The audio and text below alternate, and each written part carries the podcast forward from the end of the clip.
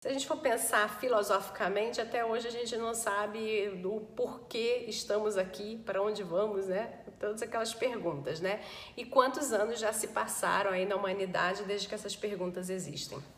Então, dificilmente você vai saber a verdade sobre o porquê você está passando pelo que você está passando, porque, na verdade, essa situação que você está passando, ela depende do outro, talvez, e aí o porquê é desse outro, não é seu, né? E o seu porquê é porque você deixou ser tratada, tratado dessa forma.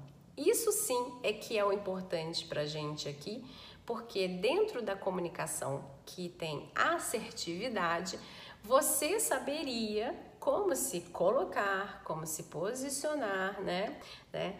E é por isso que a gente não fica lá naquela coisa filosófica do porquê, do porquê, do porquê, porque o porquê pouco resolve no final das contas, né?